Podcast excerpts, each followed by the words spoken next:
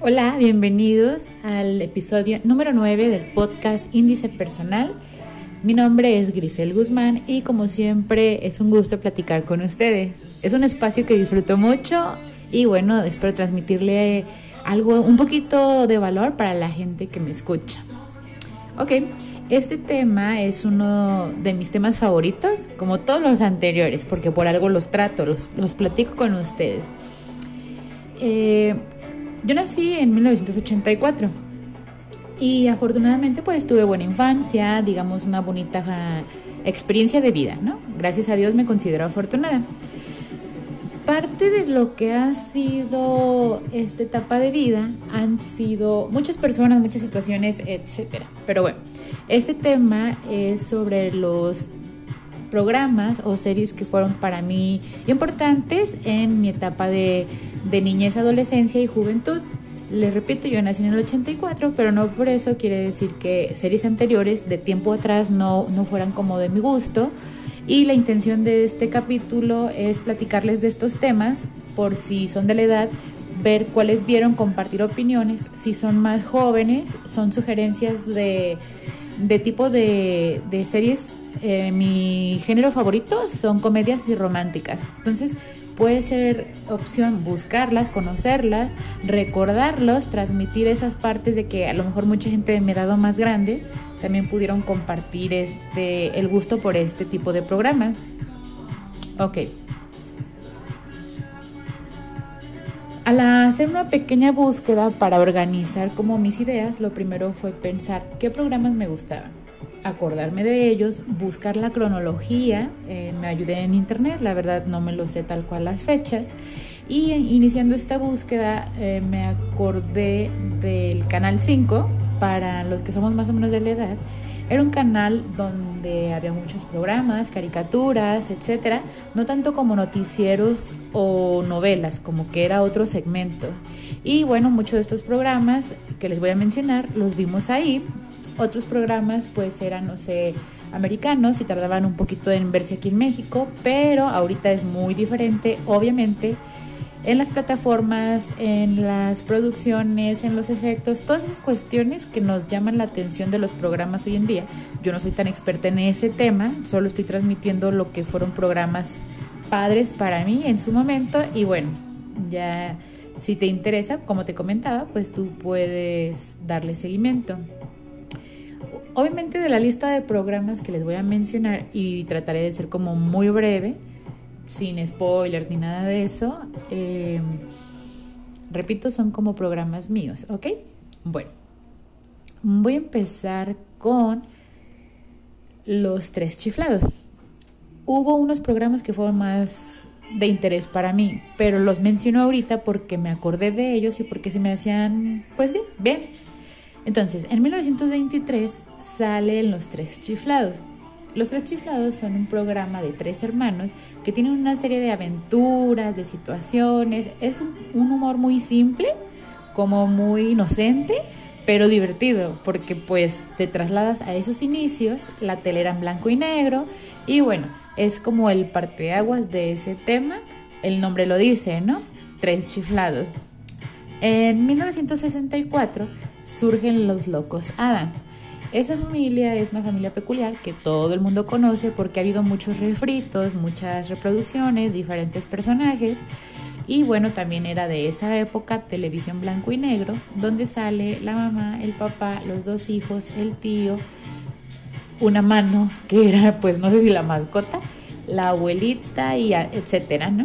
Y es una dinámica de familia que viven en una casa como tipo embrujada, donde el humor es un poquito sarcástico y la diferencia de las demás familias es que son como muy peculiares porque sus costumbres y su manera de vivir es como diferente a lo que sería una familia normal feliz, pero esto no los hace infelices, o sea, algo así. Esa es la parte que está como interesante de ese programa.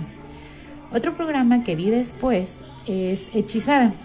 Igual ya mucha gente lo ubica. Hace poco hubo un refrito de una actriz famosa donde se trata de una bruja, que obviamente viene del linaje de brujos, y quiere como vivir su vida normal, como una persona común y corriente, y viene aquí a, bueno, va a Estados Unidos y conoce al que después es su esposo, Darren, y la situación es que él sabe que ella tiene esos poderes, moviendo la naricita, así como magia, y tratan como de, de que esas situaciones no se vean en la sociedad entonces no es de que se avergüence de ella, la ama, la adora, pero sí tratar como de llevar una vida normal. Y lo divertido es que pasan estos efectos de magia, repito, para esa época y, y están bien padres, la verdad. Sí se los recomiendo un buen. Ok. En 1965 surge otro programa del estilo que se llama Mi Bella Genio. Repito, yo los vi obviamente mucho tiempo después.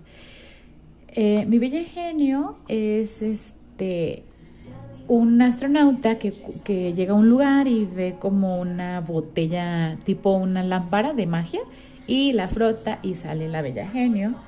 Hasta la vestimenta es así como de tipo aladino. Ella se llama Jamie y bueno, eh, convive como él la, salva o la libera. Ella sigue viviendo en su botella, pero ya vive con él y le hace magia y lo atiende y después como que se enamora y los, lo padre de esto, independientemente del contexto de la serie, son los efectos de la magia para esa época. Entonces está padre. Tiempo después vi más o menos, no muy frecuentemente, en 1981, ya voy un poquito más avanzada, una serie que se llamó Cachun Cachun Ra Ra. Se me hacía padre pues porque eran convivencias de adolescentes en, en secundaria prepa pero ya después checando es este cronología, mencionaban como una intro pequeña que era la versión vaselina en México. Bueno, eh, más o menos. O sea, sí es del estilo, sí son bromas, sí son jóvenes. Obviamente salieron varios actores que después fueron más importantes, pero lo menciono porque también estaba como divertidilla, tipo comedia. En 1982, aquí ya serie mexicana, surge Chiquilladas. Y dentro de los personajes, como para que se den una idea, está Lucerito, Alecinte, Carlitos Espejel y otros actores que obviamente eran importantes, pero eran niños, iniciaban sus carreras. Y a mí lo que se me hacía padre, que eran un grupo de, de niños que hacían diferentes sketches, sketch, perdón, y a diferentes situaciones y luego se vestían de adultos y estaba como bien padre, eran como diferentes cosas en un mismo programa donde cada niño tenía como su personaje, ¿no? Y se disfrazaban y, se, amoldaban a la, situación. En 1987 surge otro programa que es Alf. Ese sí recuerdo haberlo visto más pequeña, ya no tan adolescente, y era como, pues no era botarga, es como un personaje. La descripción tal cual es persona como em, extraterrestre, algo así pero es como, o sea, si lo ve, no es como un ovni, es como más peluchito así, ¿no? Como el tamaño de un niño. Y bueno, era un personaje divertido que llega a casa de una familia y tienen su dinámica y se llevan súper bien. Entonces, bueno, la situación es que la gente foránea, externa a la casa, no percibe esta situación porque obviamente no es alguien normal. Pero bueno, está divertida y también se la sugiero. En 1987 surge un programa que se llama 3x3 eh, yo vi el programa ya con subtítulos y es un papá que se queda viudo, pero tiene tres hijas y dos de sus amigos entran en la dinámica de vivir con ellos para ayudarle con la situación. Es un adolescente, una niña y una bebé como de 2-3 años.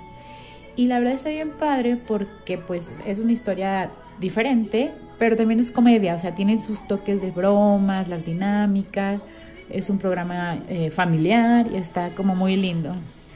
Después de esa situación, en 1987 surge un programa que se llama Papá Soltero, perdón, que se llamó Papá Soltero, con César Costa, Edith Márquez y otros personajes también importantes para la dinámica de esa serie. Como el nombre lo dice, es un papá que no tiene esposa, pareja y tiene una hija, un hijo y otro hijo más pequeño. La dinámica se da en un departamento, obviamente en una ciudad, y hay un portero y una persona que le ayuda con las actividades de la casa. Y entran en una dinámica como de familia y hay diferentes situaciones que van presentando el papá soltero con la diferencia de los hijos, las edades. Y cómo las va resolviendo. En 1989 surge un programa que se llama Salvados por la Campana, que a mí me gustaba muchísimo. Igual, es una generación de adolescentes en la prepa. Son diferentes personajes, como cinco o seis eh, principales. Está el muy galán y bueno, pues no sé, como los demás. El deportista, la amiga, la guapa, el que era diferente. Pero son diferentes situaciones eh, cómicas, como del romancito, como el vamos aquí, vamos allá, y también está muy, muy divertida. En 1991 surge la serie Dinosaurios. Esa serie a mí ahorita se me hace, se me hacía en su momento muy padre porque no eran botargas, pero tampoco eran caricaturas. Entonces como que los efectos, más que los efectos, eh, la decoración, la producción está padre. Nada más igual los que no lo conozcan, chequenlo para que vean a qué me refiero. La decoración del lugar y de los escenarios es como los picapiedra, tipo así de piedra y eso. Y bueno, son una familia, papá, mamá, abuelita, dos hijos adolescentes y un bebé. Y el peculiar, aparte de la dinámica, es el bebé que es un poquito así como humorcito negro. no sé, como groserito, pero te cae bien, pues. Nada del otro mundo y obviamente en esa época pues no era como el contexto feo de, hoy en día, ¿no? Entonces está como hasta para los niños, que no estén tan chiquitos, para que no vayan a agarrar ese patrón del bebé, pero bueno, es otro concepto. En 1992 sale la novela en México, Baila conmigo el rock and roll. Ok, aquí me estoy haciendo un parteaguas porque es una novela, no serie, pero como siempre me ha gustado mucho lo de Vaselina y, los vestidos y las canciones y así, bueno, esta novela fue así mexicana. Está también un grupo de jóvenes, el personaje principal tiene una cierta situación, entonces ya no puede caminar, etc. O sea, vean el, contexto de, de mencionar estos programas, es como de mencionarlos y a igual recordárselos bueno, lo padre de ese programa, de esa novela es que salieron muchos artistas jóvenes que después ya fueron grandes eh, carreras o que ya tenían sus inicios de carrera, pero estaba bien padre porque era esa ropa, las faldas largas, el rock and roll, las canciones, se, me hizo muy linda. Mm, en 1993 sale un programa que se llama Power Rangers y son seis jóvenes jóvenes normales que tienen alguna cualidad por la cual un, como digamos, científico, por así ponerlo, o un, no sé bien cómo explicarles, pero los reúne, les ve las capacidades, los capacitan y les dan un poder de activarlo para luchar contra monstruos, porque obviamente como en la mayoría de las series o novelas siempre hay un malo, y de hecho, haciendo paréntesis, me he puesto a pensar qué sería de un programa o de una novela donde no estuviera el típico villano. O sea, estaría diferente, ¿no? Interesante cómo manejarían la situación de las, de las dinámicas. Pero bueno, volviendo al tema, esta, esta serie se, tenían un poder cada persona, cada color, que se transformaban como en superhéroes y a la vez tenían como el acceso a robots para poder luchar contra los monstruos que eran enormes, ¿no? Enormes del tamaño de un edificio, una casa. Entonces se juntaban y hacían un mega robot. Entonces para los niños de esa época eh, estaba padre porque por un lado es como la serie de los personajes jóvenes, ¿no? Por otro lado son los superpoderes, por otro lado la lucha contra los malos y robots. Y bueno, era una serie donde tú decías, ah, yo soy el rojo, ah, yo soy la amarilla, ah, yo soy la rosita, y jugabas con tus amigos, o bueno, por lo menos nosotros. Y cada personaje era, entre comillas, un animal. Pero bueno, ya salió la serie, estuvo súper padre y me acuerdo que tiempo después salió la película y era así como de wow, la película, o sea, imagínense, tienen una serie o algo como ahorita que ya es muy común y en esa edad decías wow, la película de la serie era, era muy diferente. Obviamente las épocas son bien diferentes, después voy a platicar un poquito de esas diferencias de, de antes y ahora, eh, pero bueno, por último les voy a platicar de 1993 surge la serie La Niñera. Esta serie era súper divertida, como repito, mi género comedia. Es una señorita que vende productos de casa en casa, no le va muy bien, en una casa la recibe, le ven como un potencial o una manera de ser especial. Es un papá viudo, tiene tres hijos, tiene un mayordomo y está la, la señora que siempre quiso con el señor. Entonces la contratan y la niñera empieza a vivir con ellos atendiendo a los hijos, pero es una niñera diferente. Es como sensual, sexy, arreglada, muy linda, pero no es este en la vulgaridad, sino como coqueta, ¿no? Y empieza a manejar la situación con los niños de diferente manera a una niñera normal, porque pues no era su perfil tal cual. Después se enamora del papá y, y la dinámica está bien padre, pero pasan cosas bien divertidas. Para esto, la niñera tiene una mamá muy peculiar y una abuelita más peculiar. Entonces, bueno, se va viendo como esa historia con diferentes situaciones y la verdad está como muy divertida para nosotros de ese género de comedia de esos tiempos. Que ojalá las plataformas de hoy en día pudieran retomar estos programas, estaría como padre, ¿no? Ahí poco a poquito van tomando programas anteriores.